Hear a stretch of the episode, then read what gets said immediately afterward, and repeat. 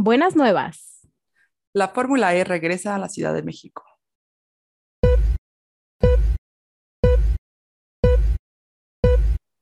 Hola, somos Ale. Y Ame. Bienvenido a The Racing Tea. El podcast de la Fórmula 1 donde compartimos opiniones de nuestro deporte favorito. Aunque tengamos que buscar los tecnicismos. A ver, quiero mencionar estoy particularmente entusiasmada, muy emocionada por este capítulo.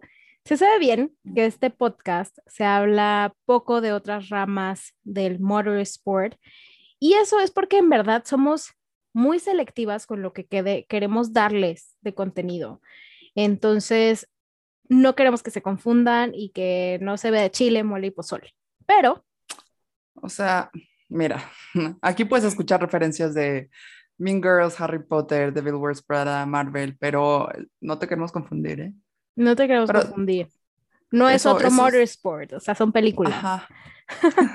pero yo sí tengo que confesar que desde que nos invitaron al paddock virtual de la Fórmula E en Nueva York, me interesó bastante este deporte. Entonces, o sea, su filosofía que, que trae, también se sabe que aquí somos pro medio ambiente, entonces hacemos todo lo posible por estar cuidando el planeta y nos encantan las propuestas de sostenibilidad en el mundo y, y dos, porque pues la verdad está completamente diferente a lo que vemos en la Fórmula 1.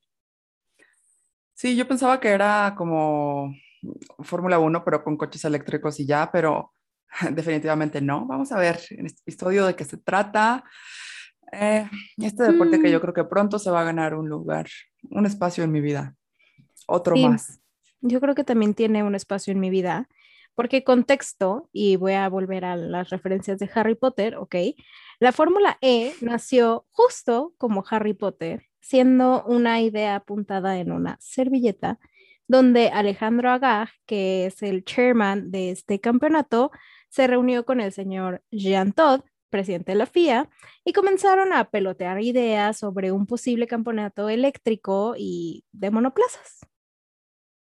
Y ya, mira, aquí estamos unos años después. A mí me encanta esa historia porque la servilleta en la que lo escribieron en un restaurante de París está enmarcada en ese restaurante París. Qué belleza. Qué bonito. Qué bonito. Aparte, amo París. Eh, su primera temporada, su primerita temporada fue en 2014-2015 y desde entonces BMW o BMW, como tú le quieras decir, ha formado gran parte de este campeonato, eh, que ahora es importante recalcar que estamos hablando de reglas y formatos completamente diferentes. Así que ahí les va un 101 para entender la Fórmula E. Vamos, échale, Miss Ame. Venga, este, a diferencia de la Fórmula 1, el campeonato de Fórmula E se forma con 12 equipos, 24 pilotos y 24 coches. Sí, siento que de las pocas cosas que tienen en común es de que hay dos pilotos por equipo. Y ya, ¿sabes? Cosas súper básicas así de, usan coches con cuatro llantas. Y ya. y ya, exacto. O sea, por ejemplo, dentro de los pilotos más destacados se encuentran Lucas Di Grassi, quien corrió para Audi en 2021 y ahorita ya se cambió de equipo a Rocket Venturi Racing y también corrió en 2010 en Fórmula 1. Eh, Nick de Vries, Stoffel Van Dorn, que obviamente eran los pilotos de Mercedes y Nick ganó el campeonato de la Fórmula E. Mm, este equipo se va a retirar al final de la temporada de 2022. Eh, también está el piloto André Lotterer, la verdad no sé si lo estoy pronunciando bien, es alemán, eh, y Pascal Berlan, que también es alemán, pero no sé si lo, estoy pronunciando bien, sorry, eh, ambos del equipo Tag Heuer Porsche. Algo, algo importante para estos señores, de los cuales conozco a pocos, si te soy bien sincera, es que es uno de los campeonatos que más puntos da en la superlicencia de la FIA. Entonces, sí, sí les conviene a estos chavitos y por eso hay muchos bueno, no muchos, pero sí se han visto cambios de que se pasan de aquí para acá y de fórmulas y campeonatos, porque este sí les conviene para que no se les venza la licencia. Como pasa, tristemente. Está bueno, ¿verdad, Esteban? Ajá, lágrima por Esteban. Pero Bueno, otro fun fact es que justo del equipo que mencionaste, Rocket Venturi Racing, la, la, jefa del equipo es la señora Susie Wolf, esposa de Toto Wolf. Uh. Así que, pues nada, nomás girl power. Muy bien ella. está ganando en la vida, gran trabajo, gran esposo. Gran Muy bien, Susie, vas muy bien. Y bueno, hablando de puntos, este, se otorgan en las carreras los puntos igual del top 10, de 1 a 25 puntos o de 25 a 1, como lo quieras ver, idénticos. A la vuelta más rápida se les da un punto, pero al que, al que quede en pole position se le dan tres puntos y el que haga la vuelta más ah. rápida en todas las clasificaciones, en toda la sesión, se le da un punto. Entonces aquí avientan puntos. Me encanta. Muy, Me encanta. muy interesante. Muy interesante eso. Varias cosas diferentes. También se divide raro lo de las temporadas porque son como el ciclo escolar, de que empieza la temporada 2019-2020, empezó en 2019 finales, termina obviamente en 2020.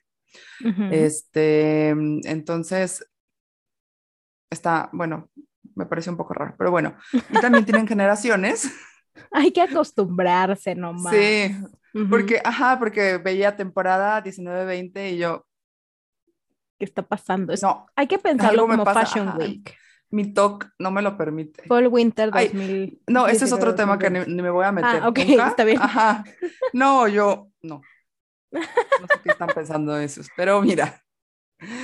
Este también están las generaciones, que eso se refieren al monoplaza, de que los cambios de diseño, de regulaciones, etc., etc., como lo que vamos a ver en Fórmula 1 del próximo año, pero como si le llamaran generación a esos cambios. Y eh, la tercera, que va a ser la tercera generación, que va a ser a partir de 2022-2023, esa temporadita.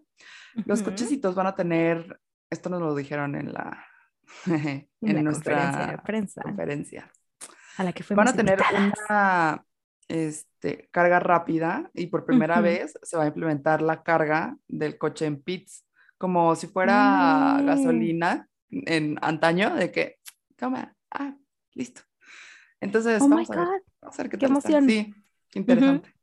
Muy interesante. Otro, lado interesante es que el, la primera generación McLaren le puso motor a todos. Él dijo, mira, aquí hay, y hay de sobra.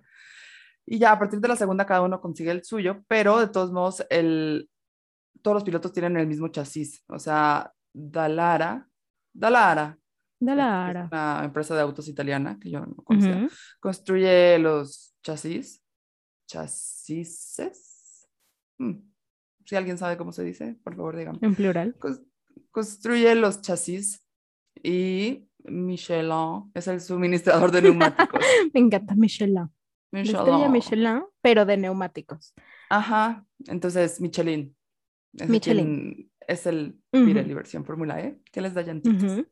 Exacto. Y ya que estás hablando de marcas y patrocinios, tú sabes, tú sabes que esto es algo que a mí me raya cuando se trata de hablar de marcas que se involucran en estos eventos, deportes, tipo, em, empezamos por vos, ¿sabes? Quien antes era una marca que patrocinaba Fórmula 1, tipo McLaren y Ayrton Senna, era como muy claro, estaba el logote de vos en, en el uniforme de Senna, entonces aquí está, bien grabado en la cabecita. Eh, pero en 2013, que fue un año antes de que la Fórmula E se creara, tuvo un rebranding total la marca que se fue hacia su lado más sustentable. Entonces, o sea, de verdad, todo, todo en Hugo Boss es sostenible. La calidad humana, el trato a sus empleados, la calidad de las telas, ya no usan obviamente pieles eh, animales, son pieles sintéticas, sus sus boutiques.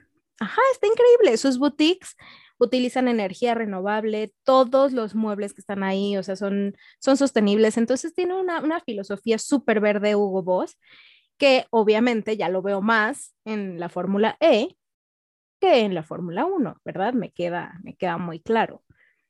Em, Hugo Boss, bueno, Boss, porque ya no es Hugo Boss, es Boss Hugo Boss. Eh, es socio oficial de indumentaria de los EPRI, entonces no es patrocinador de un solo equipo per se, sino general, entonces patrocinador top de la Fórmula E. Sí. Amo. Top, de los... Aparte es de mis marcas favoritas, entonces hace muy buenos eventos. Me encanta, me encanta Hugo Boss. Boss. Em, otro que también vemos muchísimo en Fórmula E es Doug Hoyer, que obviamente fue el que nos invitó al paddock virtual de Nueva York. Amo. Muchas gracias por eso. Eh, que se sabe que tengo una relación también muy especial con esta marca, no solo por el paddock, sino por mis épocas de editora. Y aquí es socio oficial del cronometraje. Eh, TAG también tiene iniciativas muy buenas en cuanto a sostenibilidad entonces, creo que es otra marca que se me hace como muy lógico que esté ahí. Aparte de sus, sus relojes son súper deportivos y siempre ha tenido como este, ¿cómo se dice? Como este, esta participación en el motorsport. Quería una, una, una, palabra como más sofisticada, pero no me llegó a la cabeza. Entonces, este la participación en motor. Exacto. Este, aparte como dato curioso, Tal vez no te guste mucho este dato porque eres vegana, pero el CEO de esta casa relojera, Jean-Claude Vivet, eh, era, además de que es un tipazo, o sea, que neta puedes hablar horas y horas y horas de él, y, o sea, con él, de que filosofa así, o sea, unas filosofías del tiempo padrísimas. Me acuerdo que estábamos en, en, un bar en Nueva York, en un evento de Tag Heuer, justo, y estábamos en la mesa con, con este señor y era una filosofía increíble del tiempo y cómo el, cómo el tiempo puedes, este, no sé, viajar en diferentes épocas y los relojes te transmiten a todo esto. O sea, ese artículo creo que es de mis favoritos, luego, luego se los enseño.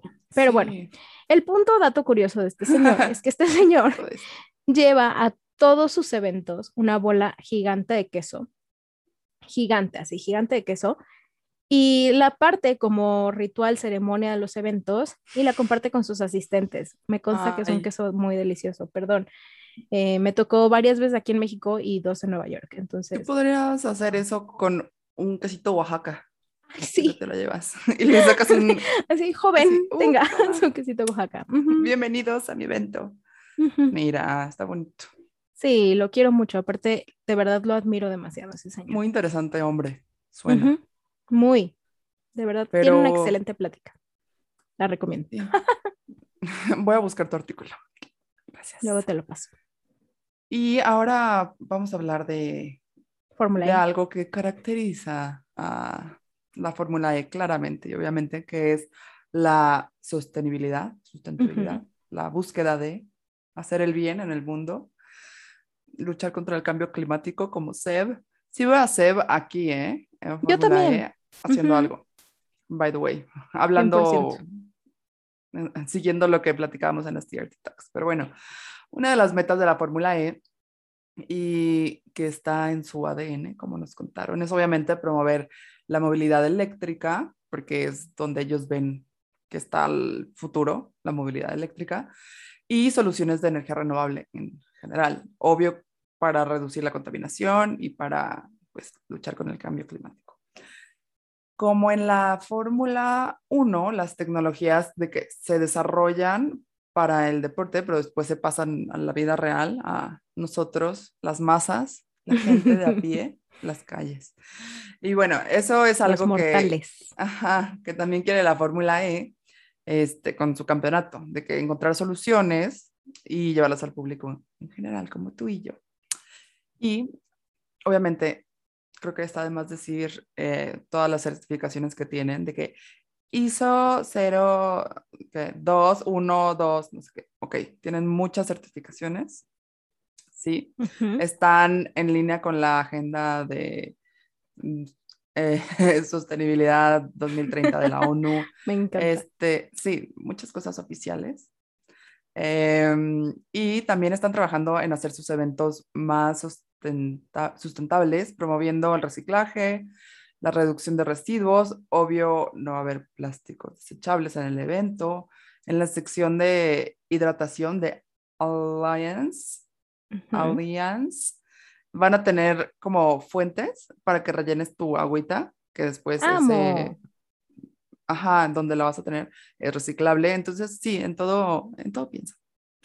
Me encanta. Y y algo muy cool que pasó en septiembre fue que, en septiembre de, de 2020, fue que la Fórmula E se convirtió en el primer deporte en dejar, lograr más bien, no dejar huella, tiene una huella de carbono cero neto desde su inicio, o sea, lo hicieron retroactivo, invirtiendo en proyectos en los mercados donde hay carreras. Y ya con eso compensaron las emisiones que generaron todos estos grandes premios, o sea, las, las seis temporadas que llevaban, seis o siete. Entonces ya están en cero netos. Yo creo que sí lo hace muy bien. Son muy congruentes de que también invierten en las, en las localidades donde hacen las carreras, como CDMX hace el año del temblor, 2017, eh, donaron los, las utilidades de la venta de los boletos a Qué bonito. Sí. Qué bonito, son, la verdad, son bonitos. Son muy bonitos, o sea, yo creo que también por eso, o sea, me estoy enamorando de este deporte por la filosofía. Y creo que va mucho con, con nuestra forma de pensar. Entonces, siento que también va por ahí el, el nuevo amor también a la Fórmula E que le, que le tenemos. O sea, tipo, me encanta, por ejemplo, pensar en una carrera en Nueva York y me encanta que no la hagan en Manhattan, me encanta que la hagan en Brooklyn, ¿sabes? Pero aparte, y eso lo han platicado de por qué no hay carrera en Ciudad de México en la calle, porque obviamente tienen miles de regulaciones de qué necesita una calle para contar como el circuito callejero, el espacio que tienen para armarse los pits, para armar todo de la nada y lamentablemente Ciudad de México no cumple con eso, pero... Mira, si no cumple con los requisitos para ser una, una, ciudad de movilidad para carros normales, mucho menos lo va a hacer para, para carreras, eso me queda claro. Qué triste, pero, es verdad. Sí nos dijeron que tenían que estar en México sí o sí, entonces se decidió correr en el autódromo y es el único, la única fecha en su calendario que es en un circuito permanente. Y que por cierto, este, es diferente trazado, no es el mismo de la Fórmula 1. También Mónaco lo que hacen es que abren un poquito más la calle, entonces está un poquito más ancho de lo que es en Fórmula 1. O sea, los circuitos también cambian, amigos. Es importante también mencionar eso. Y también es importante mencionar que existe una fan zone también. Eh, aquí se llama e-Village y que tengo entendido que para el 2022 viene con un concepto renovado, mejorado en forma festival de que Coachella. Ya, ajá. Ajá, o sea que no, yo no me lo quiero perder. Perdón, pero o sea, en la conferencia de prensa que estábamos escuchando, yo así, ¡Ah! me urgé.